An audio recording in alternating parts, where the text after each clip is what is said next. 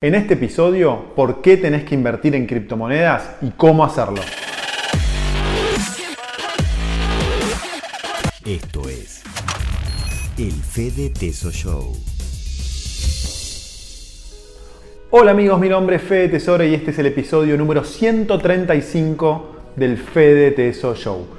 Hoy vamos a hablar sobre por qué es una buena idea invertir en criptomonedas y cómo podemos hacerlo, es decir, sobre cómo podemos implementar esta inversión, que es algo que me estuvieron preguntando mucho durante las últimas semanas. Este es el tercer y último episodio de esta trilogía de episodios sobre criptomonedas. En el episodio 134 conocimos sobre el Bitcoin, sobre su origen, su historia y sus principales características. En el 135 profundizamos sobre el blockchain, esa tecnología revolucionaria que está empezando a cambiar muchas industrias y trabajos. Y hoy vamos a conocer las otras criptomonedas más conocidas, además del Bitcoin, y vamos a meternos en temas prácticos sobre cómo comprar Bitcoins y el resto de las criptomonedas. A futuro, por supuesto que planeo seguir hablando de este tema de las criptos, pero mientras vamos a hacer una pequeña pausa y vamos a seguir hablando de otros temas del mundo de, la economía, de las inversiones y las inversiones, que como todos saben es muy amplio y variado. Así que eche esta introducción, vamos a meternos en el tema de este video. Como ya sabes, la criptomoneda más conocida es el Bitcoin. Es la más popular y tiene la mayor valuación de mercado, pero no es la única. Según el sitio web Yahoo Finance, en la actualidad existen más de 5.000 criptomonedas con una evaluación total de más de 200 mil millones de dólares. Si bien conocer a todas estas criptomonedas es una tarea casi imposible y te diría que es innecesaria, sí es una muy buena idea conocer cuáles son las criptomonedas más populares y entender cómo funcionan. Las dos criptomonedas más utilizadas, además del Bitcoin, son dos criptomonedas con características totalmente diferentes y opuestas, que en conjunción con el Bitcoin nos dan una buena idea de las diferentes alternativas que ofrece el mundo de las criptomonedas. Detrás del Bitcoin, la criptomoneda más utilizada está el Ethereum. Ethereum fue creada a finales de 2013 por un informático canadiense de origen ruso de apenas 19 años llamado Vitalik Buterin. Buterin planteó la, necesidad de crear una criptomoneda con un lenguaje de programación que permitiera la creación de nuevas aplicaciones dentro de la estructura blockchain. Decenas de criptógrafos, matemáticos e informáticos se unieron al proyecto de Buterin en 2015 y, eh, perdón, y en 2015 se realizó la primera transacción de Ethereum cuando esta criptomoneda estaba valuada en 2,77 dólares. En la actualidad cada criptomoneda de Ethereum tiene un valor aproximado de 390 dólares y el valor total de esta criptomoneda de Ethereum hoy asciende a 49 mil millones de dólares, lo que lo convierte en la segunda criptomoneda después del Bitcoin. Mientras el Bitcoin se la considera como una criptomoneda relativamente conservadora, Ethereum tiene una aplicación más práctica y orientada al desarrollo de innovaciones tecnológicas a partir de la tecnología blockchain. Esto hace que muchos expertos en la materia consideren que Ethereum tiene un potencial aún mayor que el Bitcoin. Por lo tanto, si tenés una mayor tolerancia al riesgo y estás buscando una rentabilidad explosiva, quizás Ethereum se adapte más a tu perfil que el Bitcoin. En tercera posición respecto a evaluación de la lista de criptomonedas se encuentra el Tether. Tether fue diseñada por Block Pierce, Reeve Collins y Craig Sellers como una stablecoin, ya que su precio está vinculado al valor de una moneda fiduciaria como es el dólar. Existen 10 mil millones de criptomonedas Tether. Estas criptomonedas están respaldadas por Tether Limited, que es una compañía que dice disponer de 10 mil millones de dólares en reservas que garantizan su valor. A diferencia del Bitcoin o de Ethereum, Tether no está concebida como una reserva de valor alternativa a las monedas fiduciarias, sino como un medio de pago con las ventajas del blockchain. Aunque esto simplifica el funcionamiento y la evaluación de esta criptomoneda y del resto de las stablecoins, al estar vinculadas al dólar, o a cualquier moneda fiduciaria, estas criptomonedas pierden el gran atractivo que tiene el resto de las criptomonedas que sí cuentan con emisiones limitadas de acuerdo a un protocolo, como sucede en el caso del Bitcoin, el Ethereum y muchas otras. Y este es un detalle importante, ya que hoy no solo la Argentina emite dinero en forma masiva con el estallido de la pandemia eh, y del coronavirus, esto se volvió universal Fíjate este gráfico con los principales bancos centrales del planeta que muestra que implementaron una masiva expansión de su base monetaria con la impresión de billones de dólares, euros, yenes y libras. Se estima que para Estados Unidos y la eurozona la impresión monetaria alcance el 45 y el 60% del PBI respectivamente, aunque en algunos casos como el de Japón, esta impresión podría ser inclusive superior.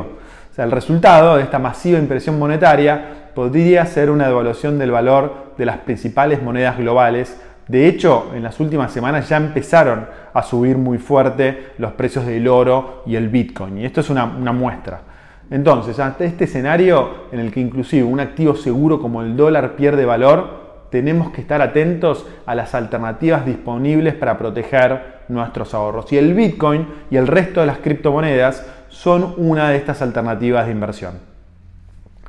Entonces, ¿por qué las criptomonedas nos, protegen frente a la inflación y la impresión monetaria masiva?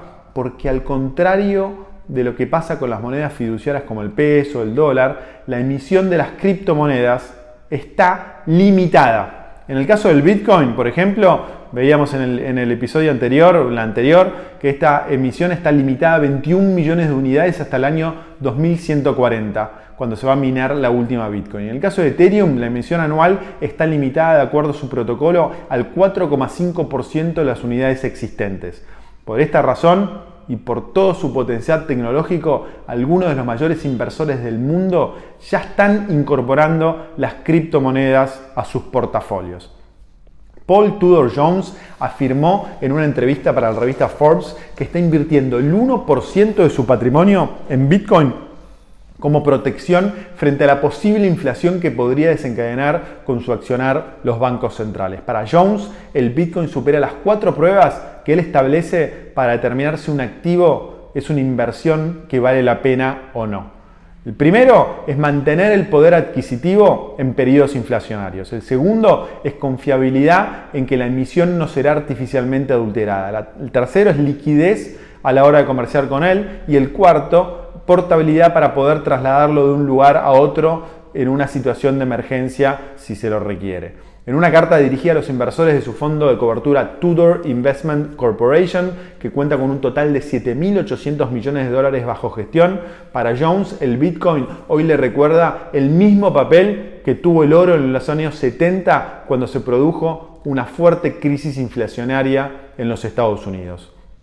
Jones es uno de los inversores que mejor desempeño tuvo en momentos de crisis. De hecho, se hizo famoso al predecir el crash de la bolsa de Nueva York en 1987 o la crisis japonesa de principios de los años 90. Jones se convirtió en una celebridad en Wall Street gracias a que consiguió retornos positivos durante 28 años consecutivos entre 1980 y 2008. Para la comunidad inversora, Paul Tudor Jones es el mayor gurú de la conservación del patrimonio y ahora él está apostando por el Bitcoin para protegerse ante esta fuerte inflación que se podría dar. Pero Paul Tudor Jones no es el único inversor que se muestra optimista ante el desempeño del Bitcoin en el futuro cercano. El fondo de inversión en criptomonedas Grayscale Investments anunció que por primera vez consiguió captar más de mil millones de dólares en inversiones, procediendo la mayoría de estos fondos de grandes inversores.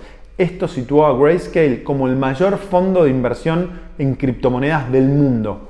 El fondo fue fundado por Barry Silbert en 2015, eh, que incrementó sus posiciones en Bitcoin hasta 400.000 unidades, lo que con los precios actuales sitúa la evaluación de sus tenencias en más de 3.000 millones de dólares.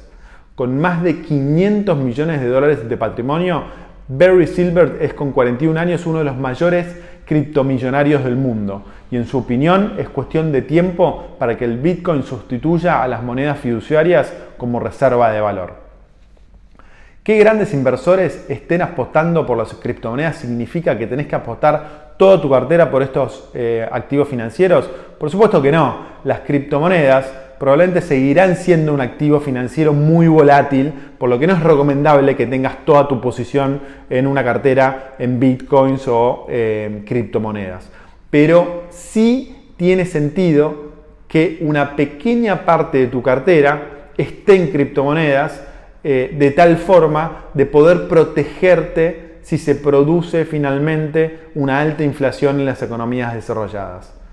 Entonces, ahora que ya sabes que las criptomonedas te protegen de la inflación y por qué algunas de las mentes más brillantes del mundo de las finanzas piensan que el futuro del sistema monetario mundial puede pasar por las criptomonedas, veamos entonces cómo podés comprar criptomonedas.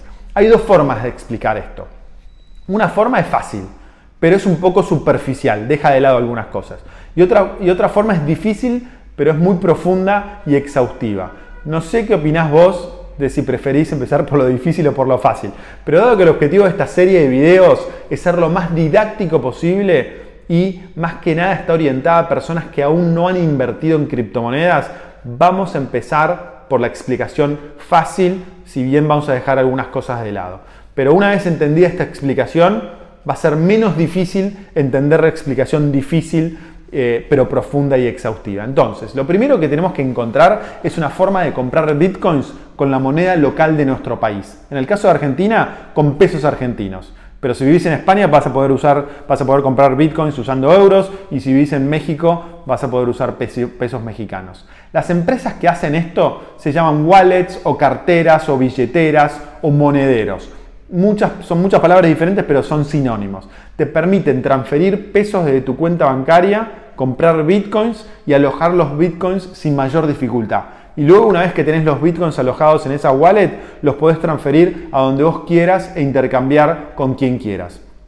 En Argentina hay varias alternativas. Hay una web que se llama bitconario.com, donde tenés un comparativo de las principales empresas que hay en la Argentina con el precio que te cobran cada día para comprar y vender bitcoins. Todas las alternativas mencionadas allí son buenas y podés elegir la que más te guste, la que más te quede cómoda. Muchas de esas wallets no te permiten comprar otras criptomonedas. En ese caso, una vez que compras los bitcoins, lo recomendable es transferir esas bitcoins a otra empresa, en este caso se llaman exchanges, que sí te permiten comprar muchas otras criptomonedas además del Bitcoin. Una de las más conocidas y con mejor reputación es Binance. Binance no te deja comprar bitcoins con pesos argentinos, pero sí te permite comprar bitcoins con pesos en algunas wallets que te mencioné antes. Perdón, pero sí podés comprar bitcoins en las otras wallets y transferir los bitcoins a Binance y de esa forma comprar otras criptomonedas. Transferir los bitcoins es bien fácil. Tenés que abrir una cuenta en Binance. Binance te da una llave pública donde podés depositar los bitcoins y listos. Y listo, introducís esa llave en tu wallet que usaste para comprar bitcoins con pesos argentinos y en pocos minutos transferís los bitcoins de un lado al otro. Esa Llave pública es como un número de cuenta que tienen los bancos. Es, muy simple y fácil usarlo. De esa forma ya compraste bitcoins, transferiste tus bitcoins a Binance, el exchange de criptos más grande del mundo, y podés comprar cientos de opciones diferentes de criptos de una forma muy fácil y muy rápida. Quedan dos dudas sin responder respecto a cómo hacer esto. La primera duda es cómo elegir y seleccionar las criptomonedas para comprar. El paso inicial es fácil, compras bitcoins y listo. Pero luego, ¿cómo seguir? Una opción es que estudies por tu cuenta, hay mucha información en internet y vos mismo selecciones cuál comprar. Eso te va a llevar tiempo y esfuerzo. La otra opción es que confíes en la guía y en los consejos de los expertos.